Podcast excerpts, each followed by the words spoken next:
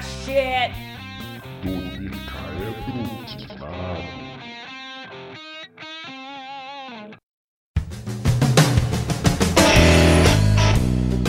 Bom dia, boa tarde e boa noite. Às vezes nós erramos, é verdade. E as segundas chances, elas são merecidas? Pois é, no universo cinematográfico, erros e segundas chances têm acontecido com uma frequência cada vez maior. Hoje, o nosso podcast vai falar exatamente sobre isso no contexto de reboots e remakes e continuações.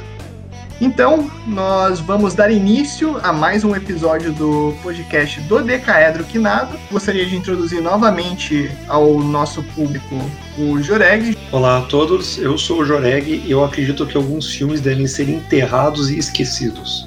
Uma afirmação bastante contundente. E ao lado do Joreg aqui na nossa mesa, nós temos o Thiago P. Então eu sou o Thiago McFly P. E eu acho que segundas chances até podem haver, mas terceira chance daí já é demais. É, Mas aí, aí que eu te pergunto, e se a, se a terceira chance for uma segunda chance de uma segunda chance? Filosófico, realmente. Confuso também. E, e nesse contexto, eu já começo dizendo que pode dar certo, cara. O Homem-Aranha hoje em dia tem um reboot do reboot que deu certo. Controvérsias, mas sim, se levar em consideração o reboot, o reboot do reboot foi bem melhor.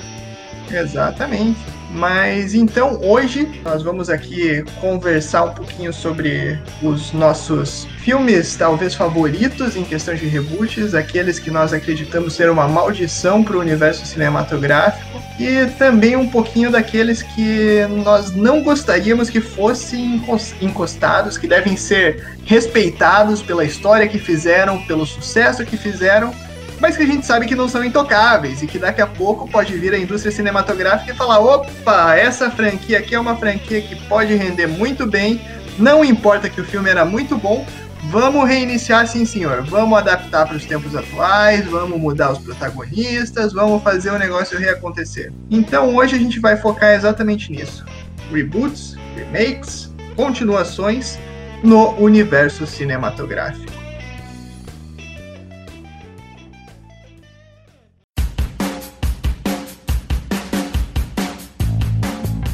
Bom, o que parece que tem acontecido ultimamente, aí, pelo menos nos últimos anos, que a gente tá numa era meio saudosista, não sei se podemos chamar assim, para fazer os reboots e de repente até continuações, né, de histórias que foram feitas lá nos anos 80, até antes talvez, anos 70, alguma coisa de anos 90 também. E a primeira coisa que me vem à mente quando eu penso nisso, porque reboot não é um negócio novo, né, é, já existe algum tempo aí filmes que são feitos de vez em quando de clássicos do cinema, mas ultimamente tem sido demais, né? Então a primeira coisa que vem na minha cabeça é que talvez esteja faltando criatividade aí. O pessoal tá começando a, a não saber mais da onde tirar ideias para fazer coisas inovadoras.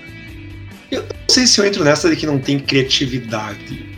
Porque se eu for pensar assim, é, é muito triste. Eu acho que é, é, diferente. Eu acho que tem muita gente que fica vendo o filme antigo. Que você revê o filme porque você gosta daquela história e você acaba querendo aquilo de novo. Só que tem muito filme que quando ele foi feito, não tinha. Os gráficos eram ruins, o, o, a animação do filme, até a atuação do filme não era tão boa. E eu acho que um reboot vale a pena em alguns casos. É, é, é, como você lê um livro. Você pega um livro e. Tem livro que é republicado até hoje. E o livro não é republicado porque não tem livro original saindo. Mas sim porque as pessoas gostam daquele livro. Mas por isso.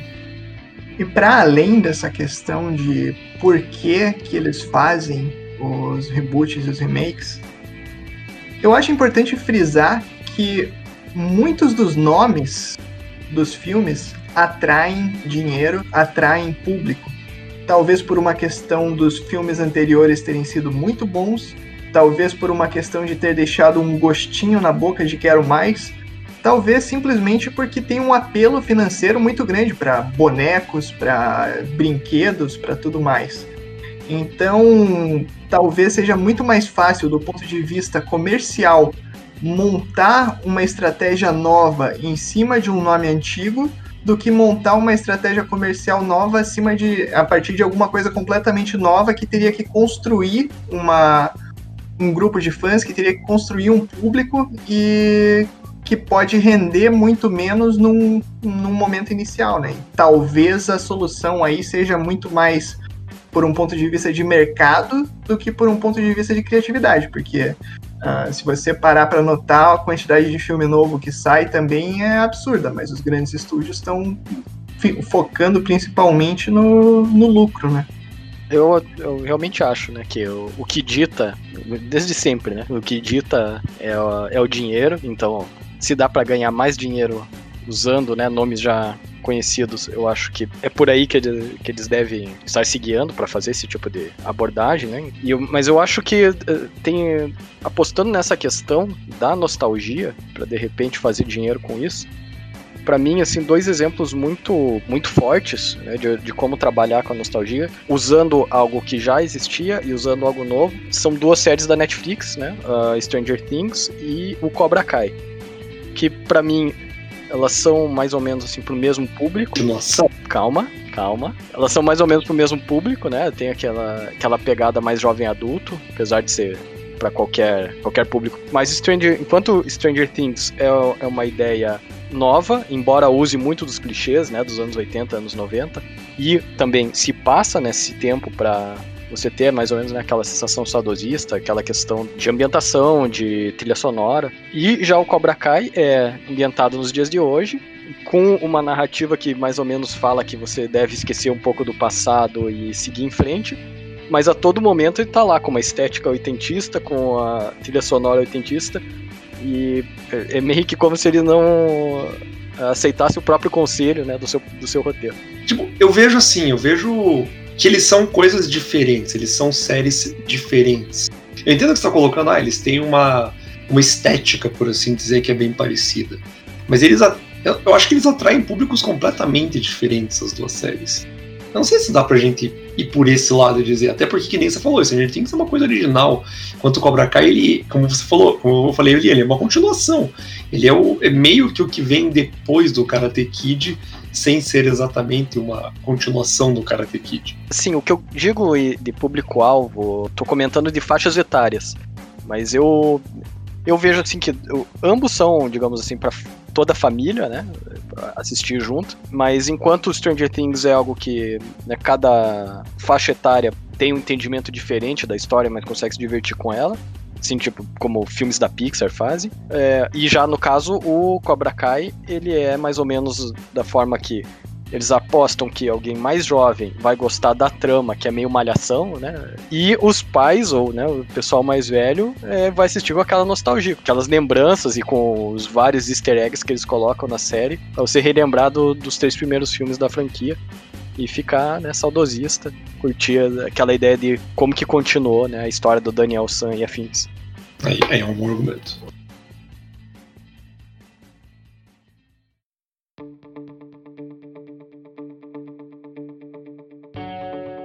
Cara, eu acredito que a nostalgia vende, eu acredito que ela desperta sentimentos nas pessoas, mas ao mesmo tempo, uh, eu acredito que às vezes é preciso quebrar um pouquinho dessa conexão e destruir o que ficou lá no passado, começar completamente do zero.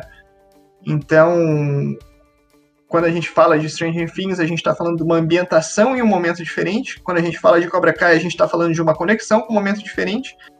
Mas agora vamos tentar falar um pouquinho de reboots ou remakes ou qualquer coisa que cria uma desconexão completa com o que aconteceu no passado. Então, a gente apaga completamente uma história anterior e recomeça uma história nova. Nesse sentido, é, uma coisa que eu acho que funcionou muito bem uh, foi a trilogia do Batman do Nolan. É, óbvio, você tem o mesmo, a mesma origem do Batman, mas você cria um personagem completamente diferente do que existia nos filmes anteriores. E é óbvio que você pode discutir e falar, ah, mas não tem como fazer um Batman completamente diferente. Ah, mas as origens são as mesmas. Ah, mas a, a personalidade do personagem é mais ou menos a mesma. Mas você cria uma ambientação diferente, você cria uh, uma, um arco diferente, uma coisa muito mais entre aspas, realista, talvez um pouquinho, não mais sombrio, porque se você volta para os primeiros filmes do Batman, você não consegue fazer mais sombrio que aquele normalmente. Mas muito mais realista, muito mais focada no mundo real. E nesse sentido, eu acho que a trilogia funcionou muito bem. Ela se fechou com uma trilogia uh, única, não tem uma continuação depois do terceiro filme. E, cara, funcionou perfeitamente bem. É um exemplo para mim de um reboot que é muito bem sucedido e que poderia ter mais reboots seguindo essa mesma ideia por aí. O que, que vocês acham? Se eu não me engano, a trilogia do Batman, ela foi feita para ser uma trilogia desde o início, não foi? É, mas a gente sabe, cara, que trilogias quando começam a ter sucesso, elas não terminam. Ah, não, né? não, eu, eu, eu, sei disso, mas eu tô fazendo esse comentário exatamente porque exatamente que eu acho que eles mantiveram esse pensamento de a gente vai fazer uma trilogia, a gente tem uma história para contar e quando eu terminar eu vou parar com a história, que eu acho que é porque ela dá tão certo. Porque real, tem muita tem muito filme que eles lançam para ser um filme único e depois eles começam a fazer mais, mais, mais, e, e, cada vez mais não, não ajuda. Tipo, eles parece que as pessoas não entendem que não é sempre que mais é, é melhor. Né? Isso é, um, é, é, uma das. Acho que é a maior premissa de existir reboot. É porque a gente chega num ponto que tem tanto filme sobre aquilo que você não sabe o que você precisa ver, o que você não precisa ver, né? Mas é, eu, eu concordo, a trilogia do Batman é uma trilogia muito, muito boa eu, eu sou obrigado a, a, dar o braço a torcer essa e dizer que, apesar de eu gostar dos filmes antigos e do principalmente ele achar muito divertido ver o Schwarzenegger de Mr. Freeze, eu devo admitir que os três filmes que do, do mais recentes com o Christian Bale são muito bons, são muito melhores. E o que, que você considera um bom remake e um bom reboot, alguma coisa assim, Joreg? Cara, recentemente eu assisti o Total Recall. Ele é o é Vingador do Futuro aqui no Brasil, que feio? Isso. É, né? Isso. E ele é um filme muito bom. Eu, eu realmente eu assisti com um monte de colega dizendo, ah, é porque ele massacrou o filme original. Ele não. Mas ele tem uma premissa diferente. Ele pega aquela história do Total Recall, que é uma coisa muito é, caricata da época que o filme foi lançado, e ele coloca numa realidade mais da gente aqui, mais distópica para o nosso planeta. Então ele se tornou interessante. É claro que eu odeio quando os reboots fazem aquela piadinha com o reboot anterior e nesse eles fazem a piada que ele diz: Eu gostaria de ir para Marte e tiram um sarro da cara dele, porque o primeiro o filme original se passa em Marte, né, praticamente. Então eu, eu sinto que isso é um, é um pouco de exagero, mas é um reboot que foi muito bem feito. Ele tem uma história que é muito eu, eu, acredito que a história é muito mais lógica que a história do, do primeiro filme, parece muito mais é, factível. Então, é um reboot que eu devo admitir, cara. É um reboot que eu, eu, eu sentei para ver, não esperando muita coisa, mas eu saí olhando dizendo, cara, foi um, foi um bom filme, foi um bom filme.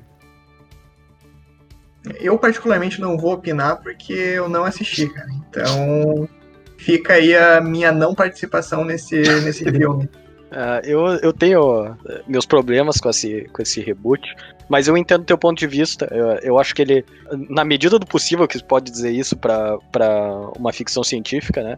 Ele é mais pé no chão. É muito legal aquela coisa toda dos aliens em Marte, das coisas em Marte, mas é, é, é muito desligado com o começo do filme, com a metade do filme. Parece que a, a, a mitologia do filme não se encontra ali, às vezes. E com esse eles tentaram tornar uma coisa, não, ó, a gente tá aqui. É, é isso que você tem que entender. Eu acho que para quem assiste como um filme, ele é muito mais entendível. Não sei, não sei. Talvez eu tivesse num momento burro da minha vida também, nunca se sabe. Não existe filme burro, existe filme divertido para quem quer assistir, meu amigo. É, é verdade. É, e você, Thiago, o que, que você considera um bom exemplo de obra nesse aspecto de reiniciar? É, eu, eu sou mais crítico nesse ponto, talvez até seja até um pouco preconceituoso. Eu sempre que me fala de reboot eu já torço um pouco o nariz. Mas eu tenho que admitir que eu gostei bastante do primeiro filme do reboot do Star Trek. Eu me diverti bastante com aquele filme, né? Tem o Chris Pine, o, o, o Sylar do Heroes lá no lugar do Spock. Eu acho que agora só conhece ele como Spock mesmo, cara. Acho que ninguém mais ele do Heroes. É, eu, eu sou velho, eu sou velho. Mas foi um filme que eu me diverti bastante. Eu não cheguei a assistir as sequências ainda. Eu não parei para assistir porque no momento que eu tava preparado para ver, uma pessoa que eu conheço, assim, que eu considero bastante a opinião dele, eles falaram para mim que era melhor eu não fazer isso. Mas eu ainda quero assistir a continuação, ver se ele tem razão. Mas como primeiro filme, realmente foi um reboot muito legal. É, e bem condizente, pelo menos eu achei bem condizente com a, com a mitologia que já tinha né, dos anos 70, anos 80. Eu já ouvi muita crítica em relação a esses filmes novos do Star Trek, por... mas aí eu já acho que é um pouco de fã antigo que não quer ver coisa nova da franquia. Falando que, ah, não, porque é muita ação, ah, não, porque não era assim que era no original, ah, não, porque mudou completamente, desvirtuou o Star Trek. E esse eu acho que é um problema que acontece em praticamente todo reboot, cara. Você sempre vai ter uma galera que vai simplesmente criticar de uma maneira vaga, de uma maneira às vezes até vazia, simplesmente pelo amor a criticar as coisas novas que acontecem. Então o pessoal não vai nem dar uma chance para novos filmes. E minha culpa minha, porque muitas vezes quando eu ouço de reboots e de novos filmes e de coisas do tipo, eu não assisto, cara. Não é, não é uma coisa voluntária que, ah, eu não vou assistir nenhum reboot. Mas é muito difícil um reboot despertar o meu interesse, cara. Se não é uma coisa que eu já tô muito empolgado para assistir, como eu assisti todos os do Homem-Aranha, como eu assisti todos os do Batman, é um pouco difícil para mim para assistir. E eu acho que isso colabora um pouco para minha experiência de maneira geral com reboots, ser positiva. Porque eu assisto filmes que eu imagino que vão ser bons no final das contas. Muito dificilmente assisti algum reboot que eu olhei e falei, cara, eu não gostei desse reboot. Para mim, esse reboot é um, uma coisa horrível, não deveria ter existido. Existem algum, alguns asteriscos aí, mas eu acho muito difícil eu achar um filme de reboot para mim que eu diga, cara, esse foi péssimo. Esse eu me arrependi muito de assistir, eu não me diverti nem um pouco e que ódio disso ter acontecido. E vocês, qual que é a experiência de vocês? Assim, tem reboots que vocês acham péssimo, que não deveria ter acontecido mesmo? é, vários, mas eu vou elencar só um aqui. Espetacular Homem-Aranha. Espetacular Homem-Aranha é o Garfield, né? É isso, com o Andrew Garfield. Até hoje eu não consegui assistir até o final e eu já tentei. Eu, eu já peguei para assistir, mas chega uma hora que eu não aguento. Eu já peguei em vários em pedaços diferentes, né? Tipo, ah, tá passando a TV a cabo, tô fazendo nada, vamos ver se eu aguento. Não aguentei. É, é uma descaracterização assim do personagem, ainda mais é, quem gosta do personagem em outras mídias, né? Que tinha em desenho, tinha HQ. Ver o que eles fizeram nesse filme, eu não, eu não consigo conceber. O espetacular Homem-Aranha eu acho que foi um dos os reboots que eu mais fiquei empolgado na época. Porque eu não gostava do, do Homem-Aranha que a gente tinha nos filmes. Eu gostei um pouco do primeiro, do original. Eu achei o segundo. É, e o terceiro pra mim foi um massacre. Eu, quando eu vi, ah, vai ter um reboot, eu, nossa, cara, vai ser com o Lagarto, eu, nossa, cara, vai ser muito bom esse filme. E eu lembro que eu, eu real, eu saí do cinema tentando me enganar que tinha sido bom muitas horas, por muito tempo. Sabe assim, não, mas tal parte foi ruim. Eu, é, mas podia ter sido pior. Mas ele não é um filme que eu considere assim, tipo, ah, é o pior reboot do universo. Mas eu vou admitir que é um reboot que me decepcionou muito. Porque eu acho, que eu entrei com uma expectativa muito alta pra ver ele também. Então, qual que é o pior reboot do universo pra você, Jurek? Cara, o pior reboot que eu já vi ainda foi Planeta dos Macacos, cara. Planeta dos Macacos é um filme que ele se passa num futuro totalmente distópico, demora para você entender que aquilo é o nosso planeta. Eu, eu, eu achei totalmente desnecessário eles criarem um filme para contar como isso aconteceu. Tipo, primeiro que não, não faz sentido, cara. Desculpe, é um bando de macaco dirigindo carro e atirando com metralhadoras. Entende? Tipo, eu fico pensando na realidade do ser humano, cara, a gente teria matado esses macacos em, em algumas horas, entende? Não, não é uma coisa que teria acontecido. E é, é muito é muito mal pensado esse treco, cara. É muito mal pensado. Mas aí você tá partindo da, daquela premissa de que todo mundo acha que no apocalipse zumbi a gente vai ser o, o Bruce Willis, né? Não, cara, no apocalipse zumbi eu vou ser o zumbi número 36, cara. Então, e aí dos macacos você tá subestimando os macacos, cara. Eu vi o filme, cara, não subestimando os macacos, cara. Subestimando o exército norte-americano que apanhou dos macacos, cara. os macacos dariam um cor em você, eu só quero falar ah, isso. Em mim eu tenho certeza, cara. Nossa, os macacos. Eu acho que meio macaco daria um cor em dois Joreg até. Esse não é o ponto. Mas é, é, um reboot que eu, eu tenho eu tenho muitas ressalvas, porque eu achei ele muito, muito estranho, muito, muito bizarro e muito, muito mal feito o jeito que eles colocaram tudo.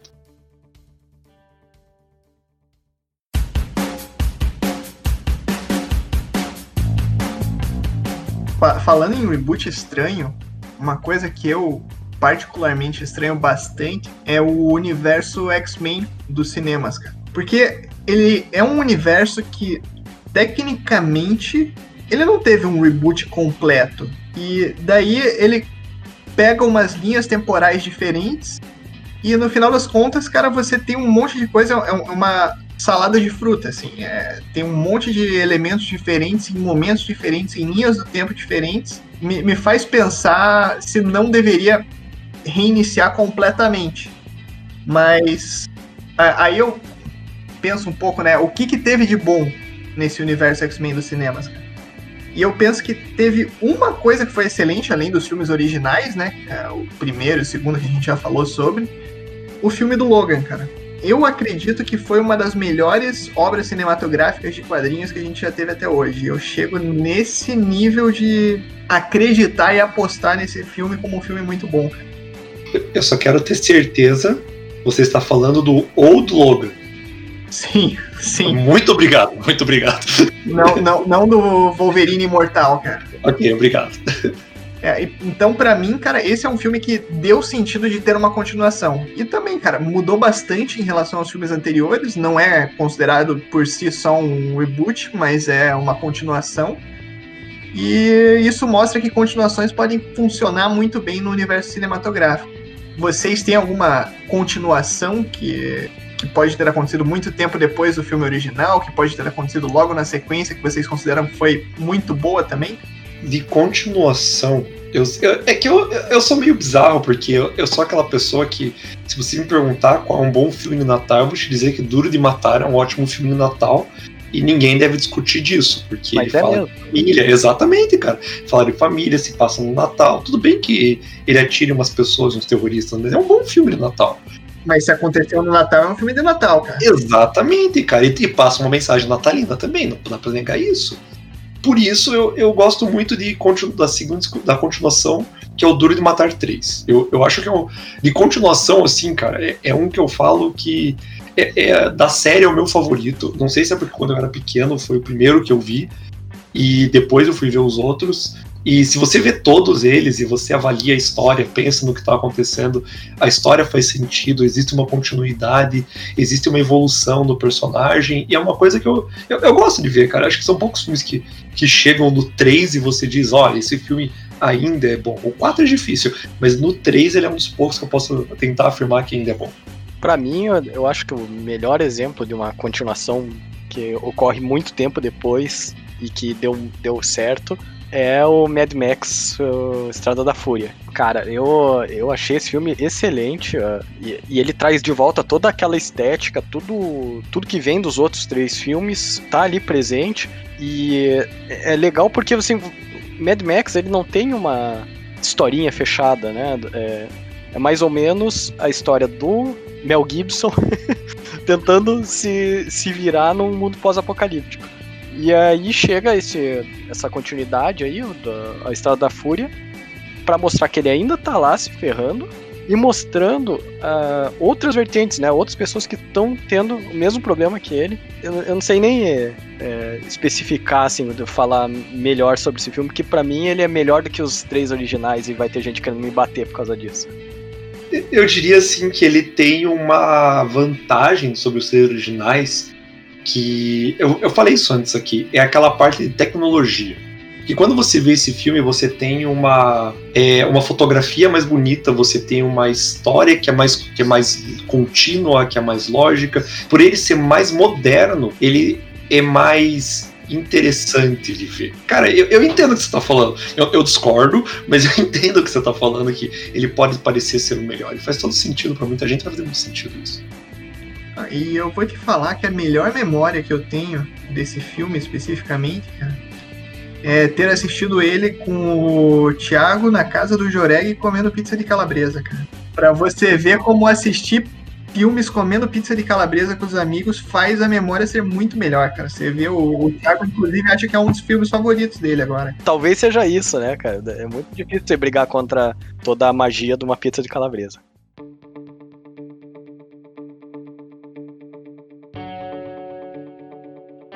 E agora, então, eu vou propor exatamente o contrário, cara.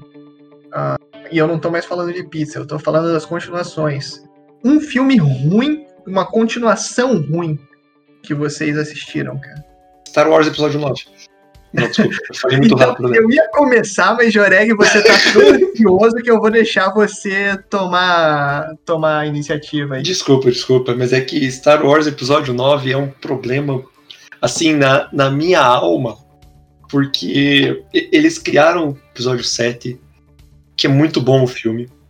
Eles apresentam personagens para você, eles querem que você se apaixone por esses personagens, e você se apaixona por eles, e você quer que eles sigam em frente.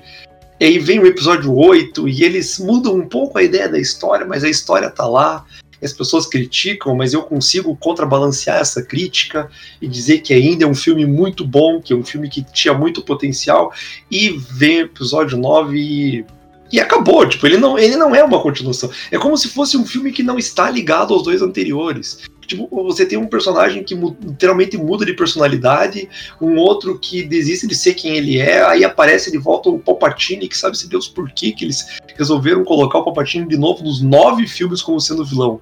Eu fico pensando se eles vão criar um, um Star Wars 10, eles vão fazer, sei lá, o clone do clone clonado do Palpatine bebê alguma coisa assim, porque sempre tem que ser o Palpatine. E já não é mais uma surpresa, entende? Sei lá, eu, eu, eu acho que foi um erro muito grande aquilo para mim. Para mim, eles estragaram uma coisa que eles tinham em um único filme numa continuação. Agora que o Joreg já desabafou, já tirou do peito deles isso que tava machucando ele, cara, é, você pode ir adiante e falar do, da sua continuação ruim, Thiago. Uma continuação que é, é, muito triste que aconteceu é Indiana Jones e a Caveira de Cristal. Assim, eu vou dizer que eu tenho um, carinho por Indiana Jones que, que é de infância, né? Porque eu assisti os filmes eh, recentemente e eu fiquei meio triste porque eu percebi que não era tão bom quanto eu lembrava que era. Tinha a regra dos 15 anos. Não passou, mas tudo bem. Eh, tem coisas boas ali. Agora vem o Indiana Jones e a Caveira de Cristal e acaba com tudo. O que tinha de bom, deixaram pior. Esse filme é um erro. Esse filme é um erro, ele nunca deveria ter acontecido. Daí você me pergunta, ah, daria para fazer uma coisa diferente? Não, não faz. Deixa o, o, o Indiana lá dando aula, tá beleza, né? Já de repente já tá se aposentando, vai lá, compra uma mansão em Los Angeles e fica tranquilo pro resto do, do dia, cara. Mas não, não vai mais buscar nada, principalmente na Amazônia, cara. Por favor. Cara, Indiana Jones Cavaleiro de Cristal é um filme que eu, quando eu vi a primeira vez, eu fiquei na dúvida se eu tinha gostado. Porque eu vi o filme, tinha umas coisas que eu olhava, nossa, isso foi divertido ah, isso foi legal, mas isso aqui não faz muito meu estilo. Eu tive que ver ele mais duas vezes para poder dizer que eu, que eu não gostei dele. Eu, eu, demorei pra dizer que eu não gostei. Cara, é muita persistência. Parabéns pra você. Não, cara, eu, eu, é porque que nem você, cara. Eu gostava de Indiana Jones. Eu queria dar uma chance pra esse filme, cara. Eu quis dar uma chance pra ele. É, galera. É, assistir um filme muitas vezes para dizer que não gostou, cara, é realmente, Greg, você merece palmas, eu acredito. Muito obrigado, muito obrigado na minha experiência, um filme que eu não gostei da continuação foi Homem-Aranha 3, cara. Ah, mas eu, aí eu acho que ninguém gostou, né? É, cara. que ninguém vai defender essa. Mas é, é, é muito triste, cara, porque o Homem-Aranha 1 e o Homem-Aranha 2 foram muito bons. Aí você. Eu, eu lembro que na época, a, a, gente que é nerd velho, cara, a gente tinha que ficar lendo notícia do que, que ia acontecer no filme, cara. Não era tão fácil ter acesso a essas informações igual é hoje em dia. E daí falaram, cara, vai ter o simbionte. Meu Deus do céu, cara, pode ser um troço muito legal. Nossa, agora que isso daí vai ser o melhor filme já feito na história dos quadrinhos e não sei o quê. E daí a história do simbionte é uma coisa triste, cara. E triste na vida real e no filme, cara. É um Peter Parker que simplesmente começa a passar por momentos de. Todo mundo chamou de Peter Parker emo. E a história simplesmente não faz mais sentido, cara. E daí eu. Pô, é, eu acho que pode ter sido a continuação mais decepcionante que eu já assisti de um filme, cara. Dadas as expectativas que eu tinha. Acho que isso nunca vai se repetir na minha vida. Eu lembro de ter visto a, o desenho animado do Homem-Aranha. No desenho animado do Homem-Aranha, quando ele pega o simbionte, o simbionte dá, assim como nas HQs, dá confiança para ele. Então ele chega na garota, ele fala com a garota, ele pede aumento pro Jameson, ele pede dinheiro, ele se impõe, o simbionte destaca isso na personalidade dele. E no Homem-Aranha 3, o que eu fiquei muito, que eu, eu não parava de rir no cinema, mas eu tava rindo de desespero. Ele começa a dançar na rua com as pessoas rindo dele. Tipo, o Sibionte tirou o senso de ridículo dele. Foi isso que o Sibionte fez. Infelizmente, cara, infelizmente.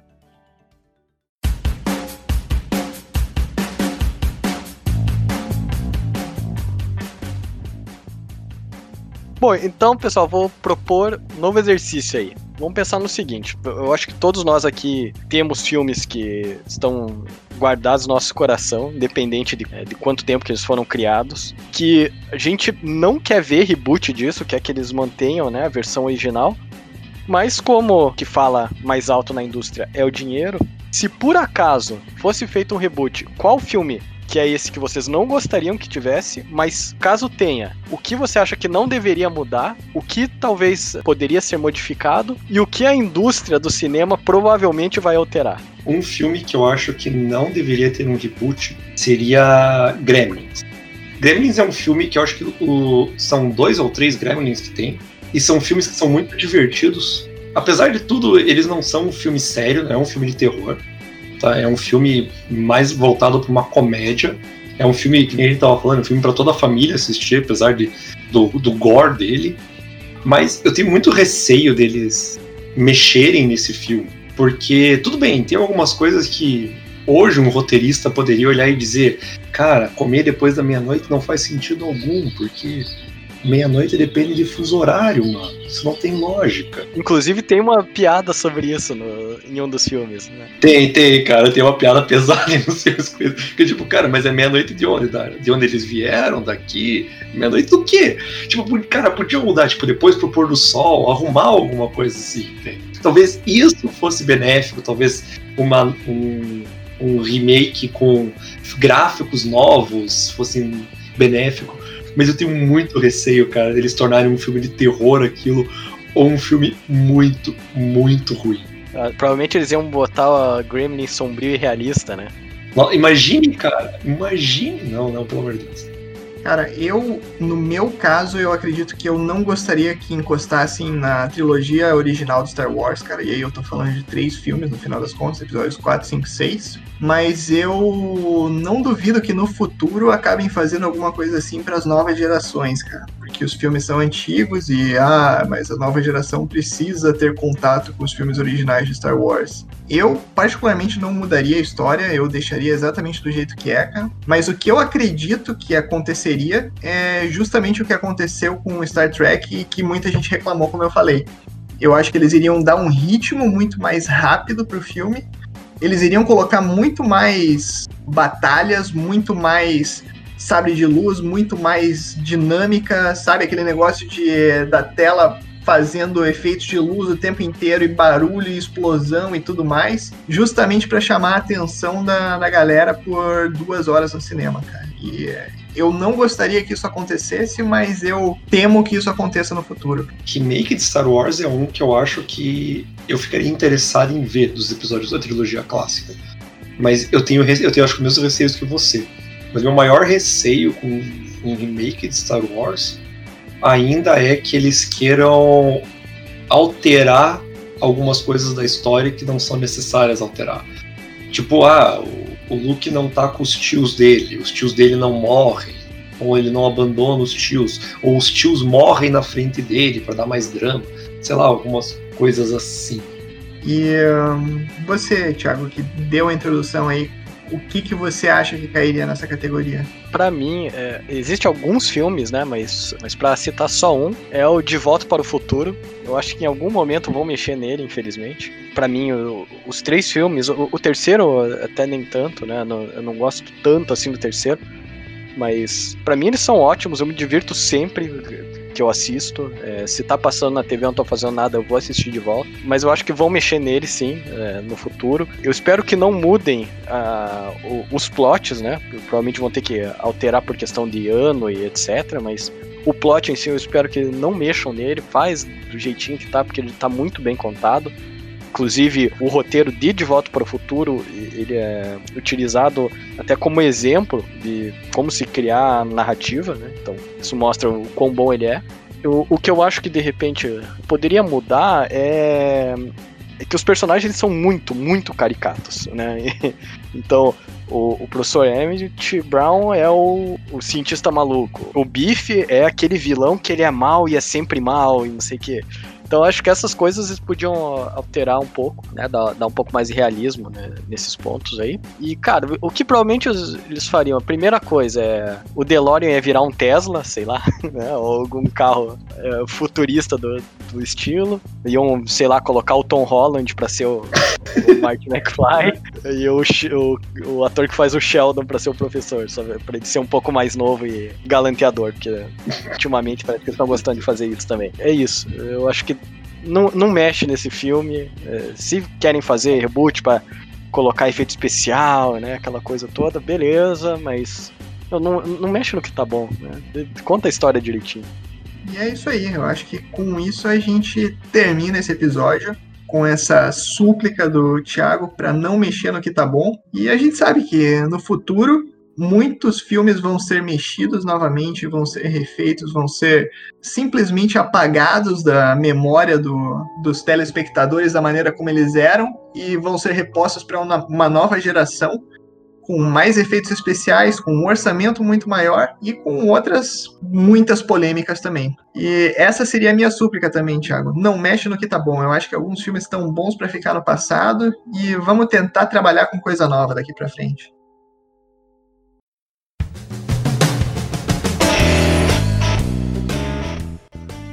Para você, ouvinte, qual filme não merece ter um reboot? Qual foi um bom reboot? Qual foi uma boa continuação? E o mais importante, qual nunca deveria ter sido feito? Nós queremos saber. Desabafe conosco em nossas redes sociais. Estamos no Instagram como arroba dodecaedroquinado e no Twitter como arroba dodecaedroque. Obrigado por ouvir mais esse episódio do Dodecaedro Quinado. Um abraço e até breve.